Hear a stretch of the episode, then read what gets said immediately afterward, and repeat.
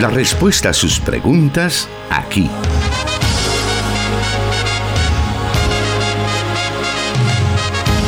En Solución Bíblica. Comenzamos. Desde los estudios de Plenitud Radio estamos acompañándole en esta tarde, listos para presentar una vez más el programa Solución Bíblica, este espacio que martes a martes estamos llevando a usted a través de las diferentes emisoras que conforman Corporación Cristiana de Radio y Televisión, 100.5 FM para todo El Salvador, 1450 AM para San Miguel y la zona oriental del Salvador, también 540 AM, la estación de la palabra para todo El Salvador, y también saludamos a nuestros hermanos en el occidente de Guatemala que están pendientes a través del 89.1 FM Cielo. Gracias por compartir con nosotros esta hora de aprendizaje donde estaremos escuchando las respuestas a las preguntas que nuestros oyentes nos envían a través de diferentes medios y que son respondidas a la luz de la palabra de Dios por el pastor Jonathan Medrano, quien ya está con nosotros. Bienvenido, pastor. Hermano Miguel, muchas gracias. Una nueva semana en la que Dios nos concede el privilegio de poder acompañar a nuestros oyentes y así poder dar solución bíblica a muchas de sus preguntas e inquietudes que nos son enviadas a través de los diferentes medios. Es importante hacerles mencionar a todos nuestros radioescuchas que estas están siendo respondidas en orden de llegada. Así es que si usted ha enviado su pregunta, ha formulado su inquietud, eh, esperamos que usted tenga un poco de paciencia para poder responder a esas preguntas. Agradecemos también los buenos comentarios que nuestros oyentes nos hacen en referencia al programa, pues nos mencionan que es de bendición y eso nos alienta a poder seguir en este esfuerzo. Ya llevamos muchos programas que hemos transmitido hasta la fecha, pero las preguntas continúan llegando. Hay algunos que, algunas preguntas que se han respondido en otros programas, pero estamos tratando la manera siempre de identificarlos y poder referir a nuestros oyentes que nos hacen esas preguntas hacia esos programas donde ya existe la respuesta a algunas de esas preguntas.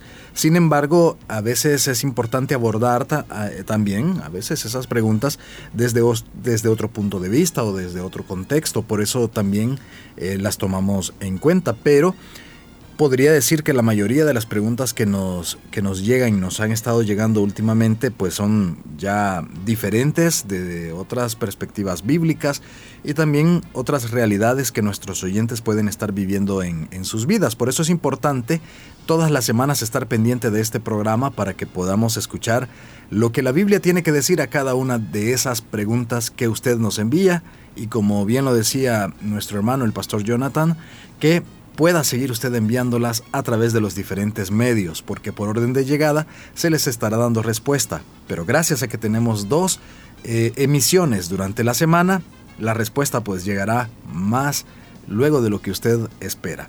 Así que vamos entonces a dar inicio esta tarde al programa Solución Bíblica con la primera pregunta que nos han enviado. Y esta dice así. Dios les bendiga hermanos del programa Solución Bíblica. Tengo una pregunta. ¿A qué se refiere Mateo 5:26? Pregunto esto porque nuestros amigos católicos dicen que ahí se hace referencia al purgatorio. Bueno, el pasaje por el que el oyente pregunta en realidad se encuentra eh, en una pequeña recomendación que Jesús hace sobre solucionar conflictos em, legales que pudiesen conducir al encarcelamiento del el ofensor. El pasaje se encuentra en Mateo capítulo 5, versículo 25 y 26. Ahí está el contexto por el versículo que el oyente pregunta. Dice el versículo 25, si tu adversario te va a denunciar, llega a un acuerdo con él lo más pronto posible. Hazlo mientras vayan de camino al juzgado no sea que te entregue al juez y el juez al guardia y te echen en la cárcel. Te aseguro que no saldrás de allí hasta que pagues el último centavo. Como usted puede notar, el versículo 25 básicamente da como el contexto y la explicación por sí misma. eh, que el, texto o el pasaje no, no, tiene nada que ver con el elemento del purgatorio, más bien de lo que Jesús está hablando es de una disputa y aparentemente de tipo comercial o económica por la cual la parte ofendida se siente motivado a ir a las instancias legales para demandar a la persona y así pues proceder a el pago total de la deuda, ya sea de por una imposición eh, que dictamine el juez en el que se ordene el pago con la vida misma o por el pago de la penalidad, ¿verdad? Que en esta época incluía la cárcel. Si es así, entonces usted puede notar que el pasaje no tiene nada que ver con el tema del purgatorio. Pero ya que el oyente consulta acerca de este tema del purgatorio, hay que recordar que de acuerdo a la enciclopedia católica, el purgatorio es un lugar o condición temporal de castigo para aquellos que de alguna manera eh, han dejado eh, la vida que agrada a Dios y no se encuentran de los, libres de los pecados veniales como la Iglesia Católica los cataloga y obviamente no han pagado totalmente a satisfacción sus transgresiones. Para resumirlo, eh, la teología católica ve el purgatorio como un lugar donde va el alma del católico después de la muerte para purificarse de pecados que no han sido totalmente pagados durante la vida. Ahora la pregunta pues es, lógica, ¿verdad? ¿Es esta doctrina del purgatorio eh, algo que va de acuerdo con la Biblia? Pues absolutamente que no. Hay que recordar que Jesús murió para pagar la pena por todos nuestros pecados y claramente pues en aquel, en aquel pasaje de Isaías capítulo 53 donde se habla acerca del siervo sufriente, el versículo 5 de ese capítulo dice que Él fue herido por todas nuestras rebeliones, molido por nuestros pecados, el castigo de nuestra paz fue sobre Él y por sus llagas nosotros fuimos curados. Eso significa entonces que Jesús sufrió por nuestros pecados para que pudiéramos ser liberados del sufrimiento. El decir que debemos de sufrir una paga por nuestros pecados, es decir, que el sufrimiento de Jesús en la cruz fue insuficiente. El decir que debemos de expiar nuestros pecados mediante la purificación del alma en el purgatorio es negar la suficiencia del sacrificio expiatorio de Cristo, que dice que Él es el sacrificio por el perdón de nuestros pecados, como lo dice el escritor en la primera carta de Juan en el capítulo 2, versículo 2. La idea esa de que debemos de sufrir por nuestros pecados después de la muerte en realidad es contraria a la enseñanza escritural porque claramente contradice la esencia misma del don de gracia de salvación. A veces, hermanos, hay otros pasajes que también se señalan por parte de la teología católica como para sustentar esta idea del purgatorio.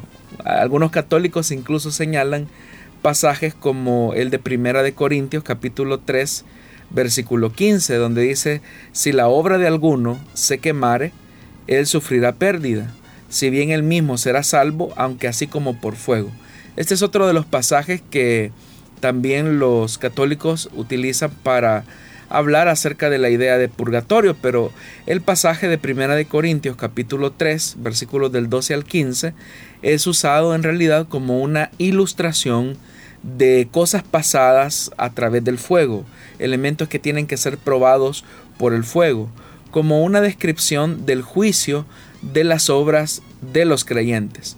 Si nuestras obras son de buena calidad, como el oro, la plata, las piedras preciosas, pues obviamente que ellas van a poder pasar el fuego sin sufrir ningún daño. Y nosotros, como dice la escritura, obtendremos la recompensa por esas obras. Ahora, si nuestras obras son de baja calidad, como madera, heno y hojarasca, pues obviamente que el fuego va a terminar consumiendo esa obra y no vamos a tener ninguna recompensa. Pero este pasaje no dice que los creyentes van a pasar a través del fuego, sino más bien que las obras de los creyentes son las que van a ser probadas por el fuego. Entonces, Primera de Corintios capítulo 3, versículo 15 se refiere a los cristianos escapando a través de las llamas, no siendo purificados por las llamas. Entonces, el purgatorio, como muchos otros dogmas católicos romanos, también están basados en un malentendido de la naturaleza del sacrificio de Cristo. Por mencionar algo, la Iglesia Católica ve en la misa o la, misa eucarística eh, o la Eucaristía como una repetición del sacrificio de Cristo. Y eso se debe a que, a porque ellos, ellos entienden que en el momento en el que se celebra la Eucaristía, en ese momento se produce eh, nuevamente ese sacrificio de Cristo por los católicos, a lo que ellos llaman la transustanciación del sacrificio de Cristo. Es decir, que nuevamente ellos están sacrificando a Cristo una y otra vez porque eh, la hostia se convierte en el cuerpo de Cristo, el cáliz nuevamente en su sangre, y ellos no lo ven como algo simbólico, sino como, como un hecho real, es decir, que ahí visiblemente están sacrificando a Cristo una y otra vez, misa tras misa. Pero eso también contradice la escritura, porque en Hebreos capítulo 7, versículo 27 dice que a diferencia de los otros sumos sacerdotes, pero en relación a los sacerdotes judíos, dice que Jesús no tiene que ofrecer sacrificios día tras día, primero por sus propios pecados y luego por los del pueblo, porque Él se ofreció en sacrificio una sola vez y para siempre cuando se ofreció a sí mismo. Entonces, lo que podemos ver es que en realidad la Iglesia Católica ve las obras meritorias como una contribución a la salvación, debido a que se equivocan al no reconocer que el pago de, de Cristo en la cruz no tiene necesidad de contribuciones adicionales. De igual manera, ¿verdad? El purgatorio es entendido por los católicos como ese lugar de purificación en preparación para ir al cielo, porque ellos no reconocen que por el sacrificio de Jesucristo ya fuimos limpiados y declarados justos, perdonados, redimidos, reconciliados y santificados de una sola vez y para siempre. Ellos creen que la idea misma del purgatorio y de la doctrina que con frecuencia eh, vinculan al tema de rezar por los muertos, las indulgencias, las obras meritorias a favor de los muertos, etcétera, en realidad son como ayudas adicionales a lo que Cristo ya hizo en la cruz. Pero todas estas, en realidad, todas estas enseñanzas fallan en reconocer que la muerte de Jesús eh, fue suficiente para pagar la pena por todos nuestros pecados. Jesús, quien es Dios encarnado, pagó un precio infinito por nuestros pecados. Significa que Jesús muere por nuestros pecados. Jesús es el sacrificio vivo, es el sacrificio único y expiatorio por nuestros pecados. El limitar el sacrificio de Jesús a la expiación solamente del pecado original, como también lo sostienen, eh, o los pecados cometidos antes de la salvación, es un ataque en realidad a la persona y a la obra de Jesucristo. Porque si debemos en algún sentido pagar por ello, expiar por ello o sufrir por ello, por nuestros pecados, estamos diciendo de manera clara que el sacrificio de Cristo no fue suficiente, no fue perfecto y tampoco fue completo. Para los creyentes, después de la muerte solamente hay un significado, y es que estamos ausentes del cuerpo y presentes en el Señor. Eso lo dice la Escritura. Notemos que cuando Pablo utiliza esa expresión no dice que estamos ausentes del cuerpo y estamos presentes en el purgatorio, en el fuego purificador.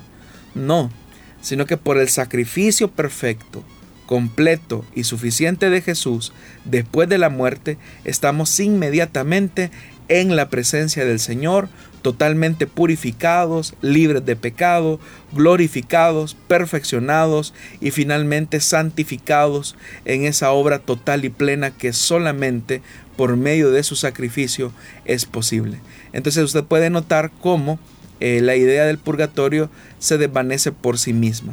Ahora cabe también mencionar, ¿verdad?, que em, hubo en algún momento una, una declaratoria por parte de la Iglesia Católica eh, en el hecho pues de decir que la idea del purgatorio pues no es una idea bíblica, ¿verdad? Sin embargo, el peso de la tradición y de las costumbres está tan impregnado, especialmente en países como el nuestro, que es difícil que las personas pues ellos mismos se den cuenta de, de lo que la misma iglesia pues ha, ha desconocido ya como doctrina oficial de la Iglesia Católica Romana. Ahora, dentro de las prácticas de la religión tradicional, la oración por los muertos es una práctica bastante usual que podría hacerse con la buena intención de consolar a los dolientes. ¿Tendría sentido este tipo de acompañamiento? Orar por los muertos, hermanos, en realidad no es un concepto bíblico. Nuestras oraciones no tienen relevancia con alguien que una vez haya muerto. La realidad es que en el momento en que morimos, el destino eterno de la persona ya fue confirmado, ya está sellado. O es salvo por la fe en Cristo y está en la presencia del Señor donde está experimentando descanso, gozo, paz, tranquilidad en su bendita presencia, o está siendo atormentado en una antesala a la condenación eterna. La historia más clara que nos puede ilustrar esta verdad es la historia del hombre rico y Lázaro, ¿verdad? Que nos proporcionan una clara representación de esto. Y Jesús claramente utilizó esta historia para enseñar que después de la muerte ya no hay reversión de lo que se decidió aquí en vida. Es más, claramente se ve en el relato que por más peticiones que el rico le hiciera al padre Abraham, Abraham es muy consciente, le dice, ya no hay, ya no hay vuelta atrás de lo que ya se hizo. Entonces, a menudo hay personas que dicen que la oración en realidad o el rezo por los muertos, el famoso novenario creo que es, ¿verdad? De la, oración de nueve días, más es una cuestión, ¿verdad?, de orar por esa persona, a modo de consuelo con la familia doliente eh, y tratar la manera de sumar algún mérito al que ya murió. Pero en realidad, eh, orar por los fallecidos, los que ya fallecieron, no tiene ningún sentido, ¿verdad? La oración más tendría que ir encaminada a orar por, por la familia doliente. Por supuesto, ¿verdad? Insisto, la oración debe de ser por los afligidos, pero ya no por los muertos. Porque nadie debe creer que alguien puede ser capaz de orar por él y por lo tanto después de su muerte tener algún tipo de resultado favorable o beneficioso en cuanto a su condición frente a Dios. La Biblia lo que nos enseña es que el estado eterno de la humanidad está determinado por nuestras acciones durante nuestra vida en la tierra. Eh, la Biblia, hablando, por ejemplo, el profeta Ezequiel, él dice, el alma que pecare, esa morirá. La justicia del justo será sobre él y la impiedad del impío será sobre él. Es decir, las obras le siguen a la persona después de la eternidad. El escritor a los hebreos, ¿verdad? En aquel pasaje famosísimo donde dice que está establecido para los hombres morir una sola vez y después de esto el juicio, nos da a entender claramente que no hay ningún cambio en la condición espiritual después de la muerte, ya sea por uno mismo o a través de terceras personas con plegarias y oración. Entonces, eso, si, si, si, si ya es inútil orar por los vivos que están cometiendo un pecado de muerte, como lo dice, por ejemplo, la primera carta de Juan, en el capítulo 5, versículo 16, que ya en otros programas hemos hablado del pecado de muerte. Es decir, un pecado continuo, eh, donde no hay una intención de buscar el arrepentimiento eh, y buscar el perdón de Dios. Entonces, ¿cómo podría la oración para aquellos que ya están muertos ser de beneficio para ellos, puesto que no hay ningún eh, plan post-mortem de salvación, ¿verdad? No existe. El punto es que cada uno de nosotros tiene una sola vida y somos responsables de cómo vivimos esa vida. Otros pueden influir de alguna manera en nuestras decisiones, pero en última instancia debemos de dar cuenta por las decisiones que tomamos frente a Dios. Y una de esas decisiones importantes es lo que vamos a hacer con nuestra vida en relación a la eternidad. Una vez que la vida acabe aquí, ya no hay más opciones para escoger. No tenemos otra opción más que enfrentar el juicio de tal forma que las oraciones de otros pueden expresar los deseos, los buenos deseos, las buenas intenciones, pero eso no va a cambiar en ningún momento el resultado. El tiempo para orar por una persona es mientras él o ella vivan en esta tierra. Todavía ahí existe una posibilidad de que Dios toque su corazón mientras está con vida. Es natural, ¿verdad?, tener un deseo de orar en un momento de dolor y de sufrimiento eh, ante la pérdida de seres queridos, pero sabemos los límites de la oración válida revelados en la Biblia. Porque la Biblia es el único manual de oración oficial donde se enseña que las oraciones por los muertos son inútiles. Así que la teología católica romana, eh, cuando permite oraciones por los, eh, por los muertos o a favor de los muertos, aún ellos mismos, ¿verdad? Admiten que no hay ninguna autorización explícita para oraciones en nombre de los muertos en la misma escritura, ellos mismos lo, lo reconocen. Entonces, la práctica de la oración por los, por los muertos viene por un pasaje de un libro apócrifo del segundo libro de Macabeo, ¿verdad? Y de ahí pues van ellos formulando su tradición de orar por los muertos, pero bíblicamente hablando, es decir, en la escritura sagrada, nosotros no tenemos ningún ejemplo que haya valido la pena. Hay otras formas en que podemos acompañar a una familia doliente y esas nos pueden permitir evangelizarlos, reflejar el amor de Dios a ellos para que ellos puedan ser salvos. Muy bien, vamos a continuar con el programa de esta tarde. Siga con nosotros, haremos una breve pausa y volvemos.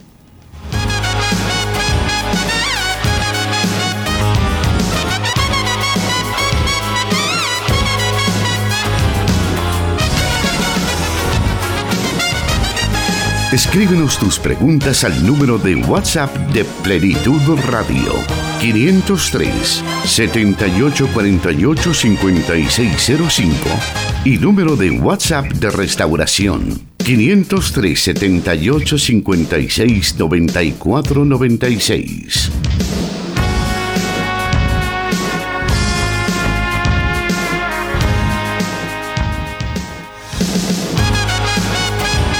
Ya estamos recibiendo varios comentarios a través de nuestras redes sociales, tanto a través de Facebook como WhatsApp. Los eh, números que están disponibles para que usted pueda enviarnos sus mensajes, sus preguntas, sus saludos. Para nosotros son muy importantes y conocer también acerca de dónde nos está usted escuchando en esta tarde o en esta ocasión donde estamos transmitiendo en vivo Solución Bíblica.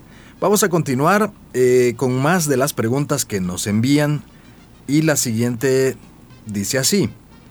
Mis parientes son católicos y ellos sostienen que la iglesia está fundamentada en Pedro y con ello hablan que la única iglesia verdadera está fundada en la autoridad del primer papa.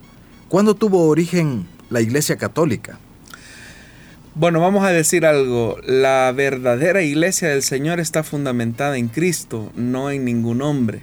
Eh, en realidad la tradición o la doctrina del papado que tiene sus raíces en una mala interpretación del pasaje de Mateo capítulo 16, donde Jesús pregunta quién dice la gente que es el Hijo del Hombre, y cuando también vuelve a preguntar quién dicen ustedes que es el Hijo del Hombre? ¿O quién dicen ustedes que soy yo? Les pregunta Jesús a sus discípulos.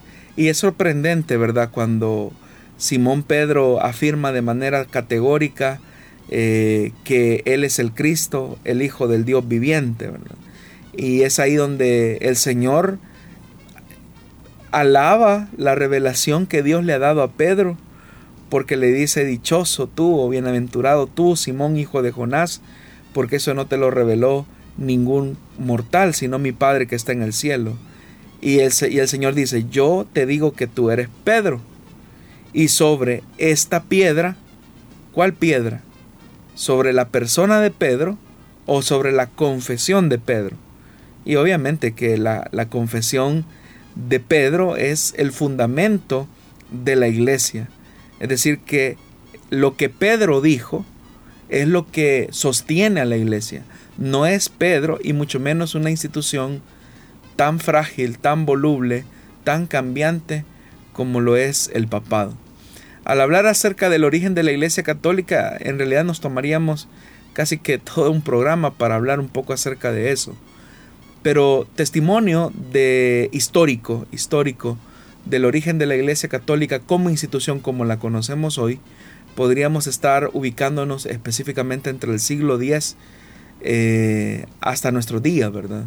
Antes de eso, estamos en ese proceso de formación institucional que va a terminar desembocando efectivamente en la cristiandad, que no es lo mismo que el cristianismo. Ese, ese movimiento eh, que va a terminar eh, dando origen a la institución que conocemos ahora como Iglesia Católica Romana Apostólica, eh, tiene su, su punto de partida en el siglo X de nuestra era. Antes de eso no podemos hablar de Iglesia Católica como tal. Así es que no es cierto que la Iglesia se fundamente en un hombre, sino que la Iglesia se fundamenta en Jesús. Y eso es algo que nosotros debemos de entender, porque en realidad es, es eso lo que, lo que nos está dando la identidad y la fuerza que solamente Jesús puede consolidar o dar a la, a la, iglesia. ¿Qué se puede aconsejar y parte de la pregunta que, nos hace el oyente respecto a aquellos cristianos que aún tienen familiares, padres, eh, sobre todo en la religión católica? ¿Cómo pueden ellos eh, evangelizarles, atraerlos al Evangelio? Bueno, en primer lugar, una de las cosas que debemos de tomar en cuenta es que el respeto a las creencias de las personas es fundamental para poder entablar un diálogo o, una, o un camino o un puente de evangelización. Si nosotros comenzamos a atacar eh, sus ideas, comenzamos a querer demostrar que están equivocados, nosotros mismos vamos a estar censurando eh, esas, esos, esos accesos.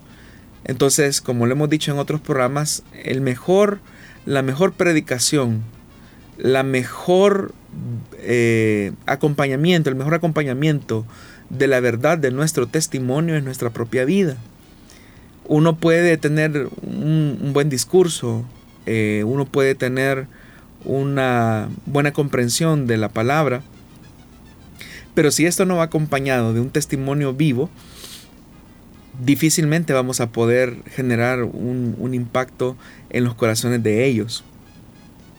Hay algo que es importante, curiosamente hablando acerca de este del fundamento de la iglesia, en la primera carta de Pedro, en el capítulo 2, aquel pasaje bastante conocido, donde se enfatiza nuevamente lo que dijimos en el bloque anterior de que Jesús es el fundamento de la iglesia, la primera carta de Pedro en el capítulo 2, versículo 4 dice que Cristo es la piedra viva, rechazada por los seres humanos, pero escogida y preciosa ante Dios.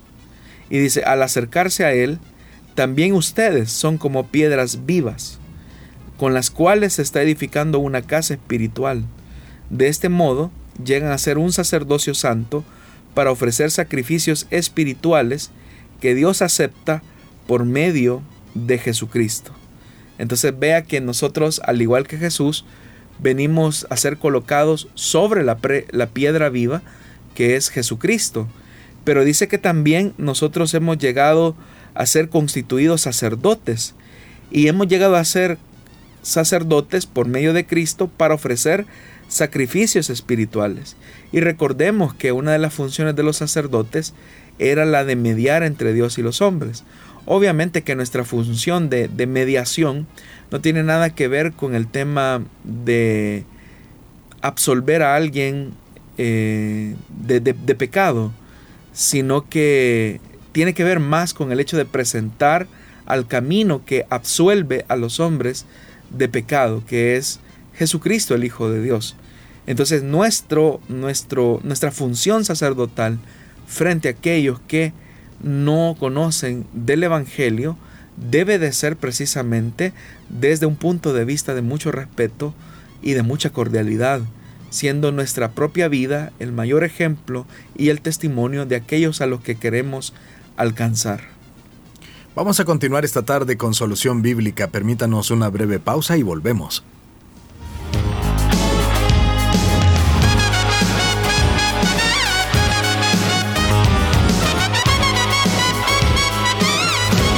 ...100.5 FM Restauración... ...transmitiendo en vivo... ...Solución Bíblica...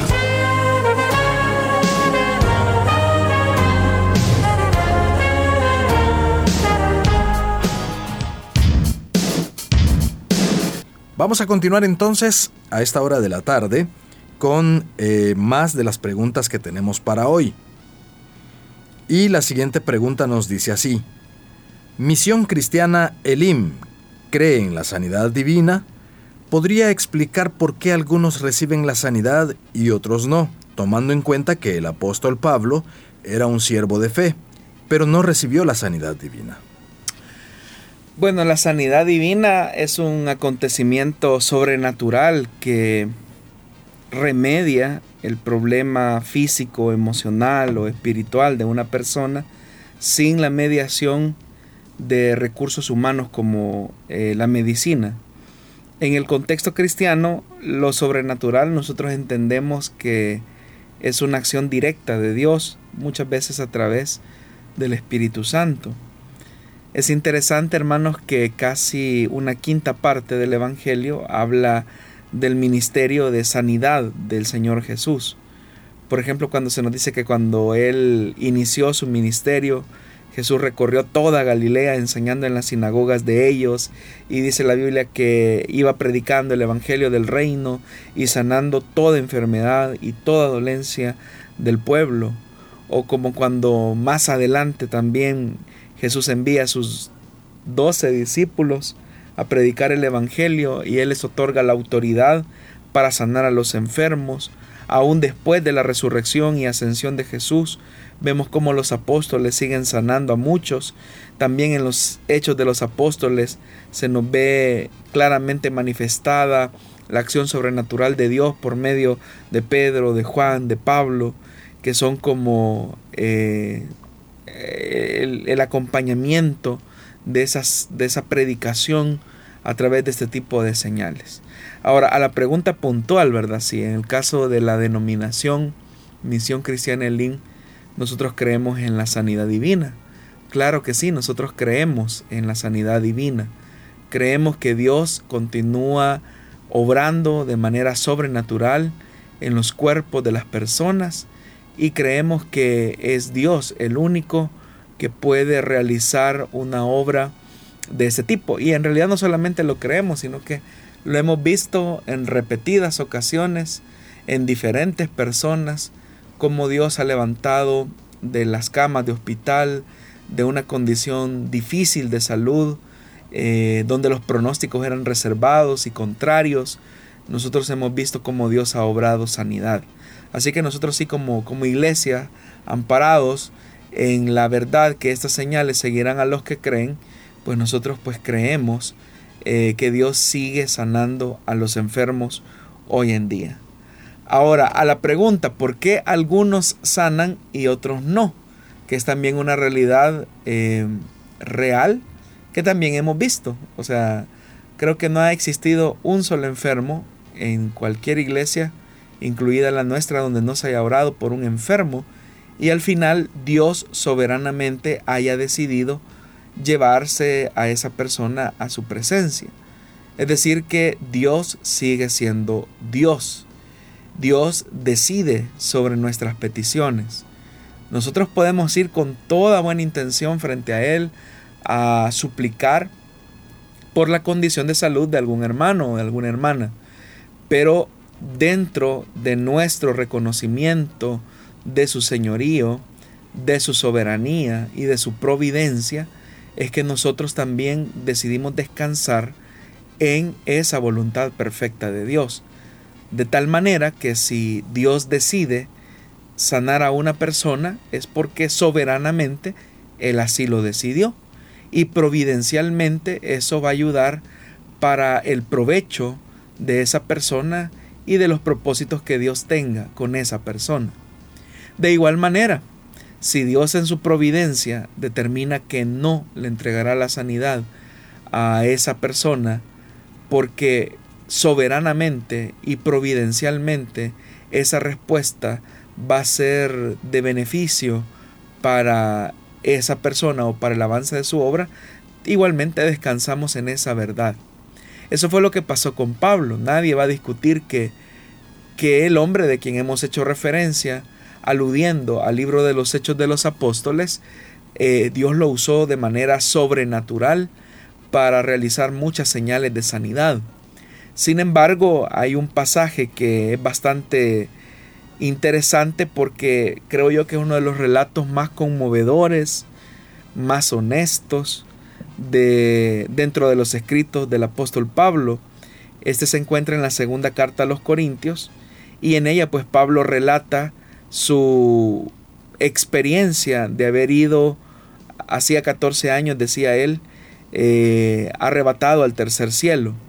Y dice que en ese lugar el apóstol Pablo oyó palabras inefables que no les dado a un hombre expresar o mencionar. Sin duda, ¿verdad? Que esa experiencia eh, de este gran hombre de Dios fue extraordinaria y única y gloriosa. Pero Pablo reconoce, ¿verdad?, que el riesgo de vanagloriarse, de exaltarse a sí mismo por esa experiencia, condujo a Dios a que en su soberana voluntad le entregara un aguijón en la carne y él lo dice, un mensajero de Satanás que lo abofeteara. Eso lo puede encontrar usted en la segunda carta a los Corintios, en el capítulo 12. Entonces, e, el sentido de angustia, en la medida en que Pablo va relatando los hechos, va profundizándose, ya que después de orar, eh, se le da a entender que el aguijón no va a ser revertido, sino que el Señor le dice respecto a lo cual tres veces le rogué al Señor, dice él, que, que lo quitara de mi carne, que lo quitara de mi cuerpo. Y me ha dicho, bástate mi gracia, porque mi poder se perfecciona en la debilidad. Entonces con, con mucha seguridad la respuesta divina dejó perplejo al apóstol, porque Pablo le estaba diciendo que no le quitaría ese aguijón en la carne. A través de muchos años, ¿verdad? Los teólogos no, no se han puesto de acuerdo en cuanto a la naturaleza del aguijón de Pablo y algunos han especulado que era una enfermedad, otros que era una debilidad emocional. Mm, qué bien que no se especifica de qué naturaleza era el aguijón, porque el aguijón puede ser cualquier cosa que nos esté afectando. Ahora, más allá de esto, lo que sabemos que la situación para Pablo era difícil, era dolorosa, lo doblegaba, lo afligía en extremo. Y nos podemos identificar con Pablo eh, específicamente en esta área. suponiendo que el aguijón en la carne fuese una enfermedad, bueno, Dios le estaba diciendo que no lo sanaría a Pablo. Dios le estaba diciendo no. Ahora, Dios le estaba diciendo no a Pablo porque él no tuviera fe. Dios le estaba diciendo no a Pablo porque él no fuera un hombre consagrado. Dios le estaba diciendo no a Pablo porque él era una persona que no había orado lo suficiente. Pues obviamente que las respuestas las, las tenemos por sí mismas, ¿verdad? ¿Quién va a dudar de la fe del apóstol Pablo? Un hombre que prácticamente llenó el Evangelio al, al, imperio romano con la, con la verdad del señorío de Cristo? ¿Quién va a poner en duda la fe que Dios le entregó a Pablo? ¿Quién va a poner en tela de duda la permanencia, la dedicación en oración de este hombre que dice que tres veces le pidió a Dios y las tres veces Dios le dijo que no? Absolutamente que, que nadie va a poner en tela de duda eso. Entonces, ¿por qué Dios dice que no? Dios dice que no porque Él es Dios, porque Él es soberano, porque Él tiene un plan providencial que va a ayudar a nuestro beneficio, aún en aquellas cosas que nosotros no entendamos. Es que lo que sucede es que lo que nosotros llamamos malo, o lo que nosotros llamamos una desgracia, en realidad, en realidad, es un elemento que Dios puede utilizar para sus planes soberanos y providencialmente para aquellos que somos hijos de Dios. Esto nos va a ayudar para nuestro provecho. Entonces, que Dios decida no sanar a una persona no es sinónimo que esa persona eh, esté carente de fe, como algunos eh, tan simplistamente pueden llegar a responder. Claro que en lo que usted nos ha dicho esta tarde respecto a esta pregunta está implícito el, el hecho de que algunos cristianos tal vez en primer momento se ven desanimados cuando sus respuestas no han sido eh, pues favorables de parte de Dios y se ha orado por a lo mejor por una persona que ha estado enferma y esta al final muere. Algunos pues tienen la pregunta de por qué Dios no me quiso escuchar o no me quiso responder. Entonces, a lo mejor sería tal vez para hablar con las personas que estén pasando por esta situación y poderles animar en medio de esta situación. Lo que sucede, hermano Miguel, y de eso reflexionábamos el día domingo, en el primer servicio acá en la iglesia de Santa Ana sobre la lectura que le damos nosotros al sufrimiento. Porque cuando escuchamos la palabra sufrimiento, muchas veces nosotros pensamos que es algo que los cristianos debemos de evitar. Eh, vemos el dolor como algo que no va compatible con una vida de fe. Vemos la pérdida como una evidencia de incredulidad porque no pedimos lo necesario. Pero en realidad no tenemos un enfoque adecuado del sufrimiento. En primer lugar, al hablar acerca de este tema del sufrimiento, debemos de, pensar en las palabras del escritor a los hebreos. En Hebreos capítulo 12, eh, versículo número 2, un pasaje bastante conocido, dice, fijemos la mirada en Jesús, el iniciador y perfeccionador de nuestra fe. O sea, Él va él inicia y Él perfecciona nuestra fe. Quien por el gozo que le esperaba, dice, soportó la cruz, menospreciando la vergüenza que ella significaba, y ahora está sentado a la derecha del trono de Dios. Oigan, así pues consideren a aquel que perseveró frente a tanta oposición por parte de los pecadores para que no se cansen ni pierdan el ánimo. Entonces podemos notar que el sufrimiento es parte de la vida cristiana. Es más, el apóstol Pablo cuando escribe su carta a los filipenses, él, dice y les recuerda a la iglesia de Filipo que ante la, ante la persecución por la causa de la fe, él dice que a ustedes se les ha concedido no solo creer en Cristo, sino también sufrir por él, pues sostienen la misma lucha que antes me vieron sostener y que ahora saben que sigo sosteniendo. Entonces, y así podríamos seguir mencionando otros pasajes de la Biblia como por ejemplo aquel que se encuentra en la segunda carta de Timoteo, todos los que quieran vivir piadosamente en Cristo serán perseguidos. O como por ejemplo cuando el escritor a los hebreos dice en el capítulo 14 que es necesario que a través de muchas tribulaciones entremos en el reino de los cielos. Entonces el sufrimiento, el dolor es un regalo de Dios. Esta afirmación que estoy haciendo puede resultar escandalosa para muchas personas. Pero el sufrimiento en realidad es un regalo de Dios. Aunque no lo crean, es un regalo de Dios. Pero ¿por qué es un regalo de Dios? Bueno, el apóstol eh, Pablo escribiendo su carta a los romanos en aquel pasaje tan famoso, que sabemos que a los que aman a Dios, todas las cosas, y todas las cosas son todas las cosas, nos ayudan para bien a los que le amamos, aquellos que conforme a su voluntad y su propósito hemos sido llamados. Entonces, eh, ¿en qué radica? ¿En qué radica básicamente que nosotros le demos una lectura adecuada al sufrimiento? Y eso es lo que eh, reflexionábamos con los hermanos en el primer servicio del domingo. Es la lectura que le damos al sufrimiento la lectura que le damos al sufrimiento, la lectura que le damos a una enfermedad, la lectura que le damos a una pérdida, la lectura que le damos al duelo. Dios no nos va a responder por qué.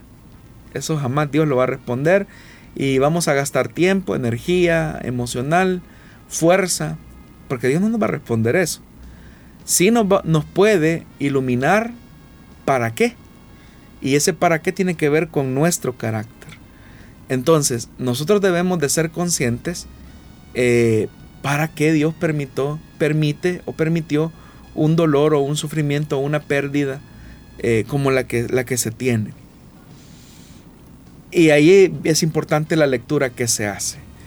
con los hermanos yo me recuerdo que les decía que veamos el sufrimiento de José. José fue rechazado por sus hermanos. Pero ¿cuál fue la lectura que José le dio a ese sufrimiento? Que Dios utilizó todo su dolor, todo el desprecio, toda la traición para cumplir sus planes de salvación sobre la nación de la promesa, la familia de Jacob.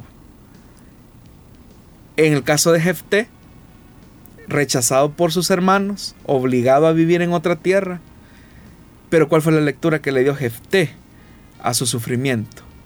Un, motivo para vengarse de sus hermanos. Y prueba de eso es que hace que el juramento innecesario, ¿verdad? De el primero que me salga al encuentro, a ese yo lo voy a sacrificar en honor al Señor. Y él pensaba que el primero que le iba a salir al encuentro iba a ser alguno de sus hermanos. Y eso no fue lo que pasó, fue su hija, su única hija. Entonces, mismo sufrimiento, pero diferentes lecturas.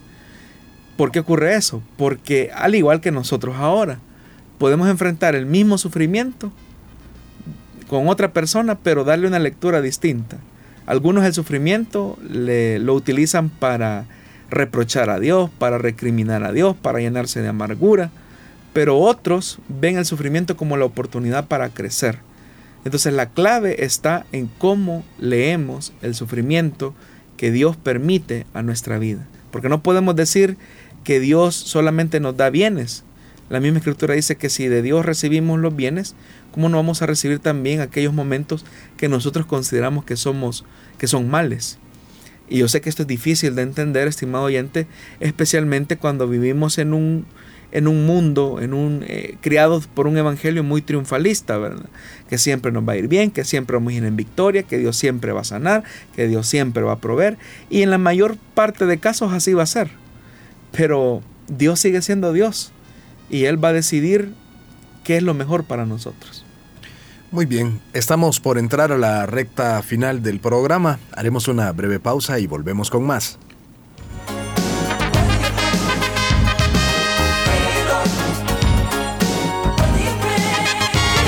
Solución Bíblica. Puedes escucharlo en Spotify.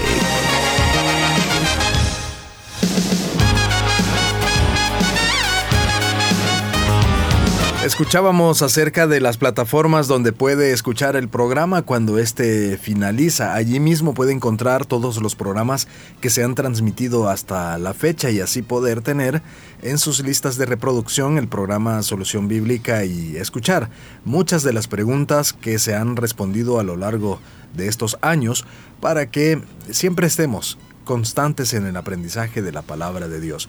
Como dije anteriormente, nos vamos a ir ya a la parte final del programa. Tenemos algunas preguntas aún que necesitamos escuchar sus respuestas. La siguiente pregunta nos dice así. ¿Quién es la bestia y quién es el falso profeta? Bueno, la bestia es a la que nosotros popularmente llamamos el anticristo. Eh, en el libro de Apocalipsis se reconoce a este personaje que nosotros conocemos popularmente con el nombre de anticristo como la primer bestia, que es la bestia que surge del mar. Y surge del mar porque las aguas del mar son como un vaivén, no, nunca están estables. Significa que este personaje es un personaje político, porque así también es la política humana, es como ese mar, que es un vaivén, eh, un vaivén que nunca se detiene, que siempre está agitado, que siempre está convulso a diferencia, ¿verdad?, del mar de cristal que está estable, eh, permanente, resplandeciente y brillante y que representa el reino de Dios. Entonces, la primer bestia o la bestia eh, es a la que nosotros popularmente llamamos con el nombre de anticristo, a quien dice también el libro de Apocalipsis que el dragón le ha concedido poder y autoridad para hacer señales y prodigios y también eh, tiene una actitud de blasfemia en contra de Dios. El falso profeta eh, es una bestia que no surge del mar como la primera bestia, sino que surge de la tierra y de eso encontramos evidencia en aquel famoso pasaje, ¿verdad? De Apocalipsis 13. Entonces, esta segunda bestia ejerce toda su autoridad eh, en presencia de la primer bestia Y la intención de esta segunda bestia o del falso profeta es conducir a los hombres al engaño por medio de señales milagrosas, por medio de darle imagen a la bestia, que cuando hablamos de la imagen de la bestia, que dice que le concedió, ¿verdad? Eh, una, una, una, imagen en su honor y que se le permitió infundir vida a la imagen de la primera bestia, eh, más que todo nos habla de ese, ese esfuerzo político, ¿verdad? De lanzar toda una campaña de propaganda a favor de la bestia, a favor del anticristo, eh, y así provocar la adoración de los hombres que no reconocen el señorío de Cristo para que se vuelquen en adoración al anticristo. Entonces, esta es la, diferencia entre la bestia eh, y el falso profeta, ¿verdad? Que, que durante mucho, mucho de su ejercicio eh, llevará a los hombres al engaño, al error. Muy bien, vamos a aprovechar también estos minutos que nos restan para otra pregunta que dice así. ¿Dios creó a Satanás y a los demonios? No, no, no, no, para nada.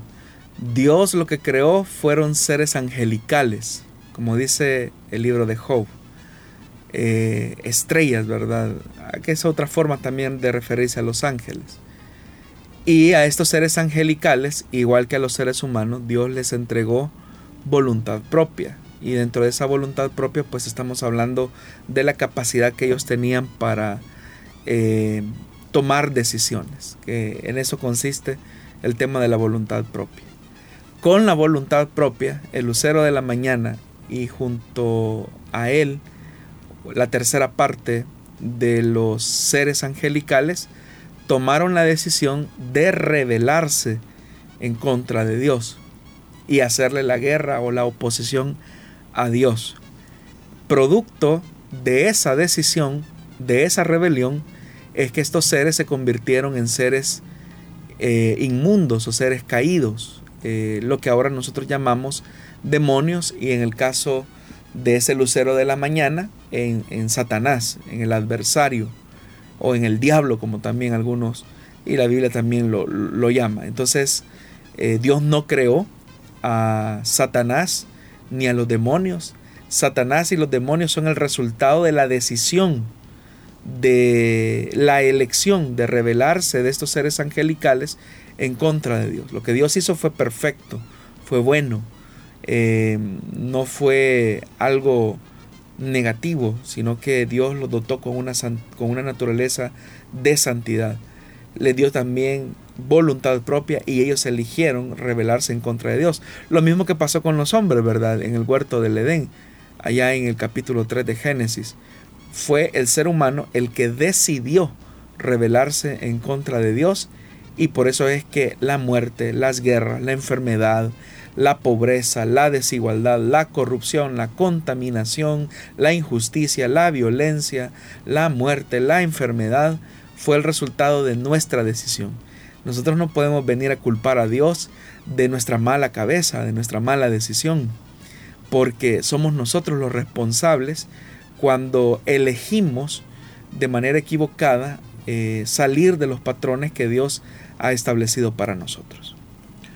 Estamos llegando al final del programa Solución Bíblica en este día martes. Recuerde que puede escucharnos en vivo a través de las emisoras de Corporación Cristiana de Radio y Televisión los martes y viernes a las 5 de la tarde hora de El Salvador, pero también puede tener acceso a este programa luego que este finaliza en las redes sociales y específicamente en Facebook, ya que estamos transmitiendo en Facebook Live. Al finalizar esta transmisión, pues se queda la grabación para que usted pueda revisarla nuevamente y poderla eh, disfrutar a lo mejor con su familia posteriormente en su Smart TV o en su dispositivo móvil. También puede buscarnos en las plataformas de SoundCloud y Spotify para que pueda seguir aprendiendo de la palabra de Dios a través del programa Solución Bíblica. Le invitamos entonces a seguir en sintonía de las emisoras de Corporación Cristiana de Radio y Televisión y también de nuestros hermanos en Guatemala, Cielo FM, para seguir edificando su vida. Gracias, Pastor Jonathan, por habernos acompañado a responder las preguntas de la audiencia. A usted, hermano Miguel, que siempre nos traslada las inquietudes de los hermanos y gracias hermanos por armarse de paciencia y por poder acompañarle donde quiera que usted se encuentre. Recuerde que el fundamento de nuestro carácter cristiano se encuentra en la aplicación de los principios que emanan de la Escritura. Así es que todos a amar la Biblia, amar la Escritura y no solamente a tener una admiración por ella, sino que a vivirla en nuestro día con día. Así que bueno, si Dios así lo permite, estaremos con usted el próximo viernes a partir de las 5 de la tarde. Que el Señor le bendiga.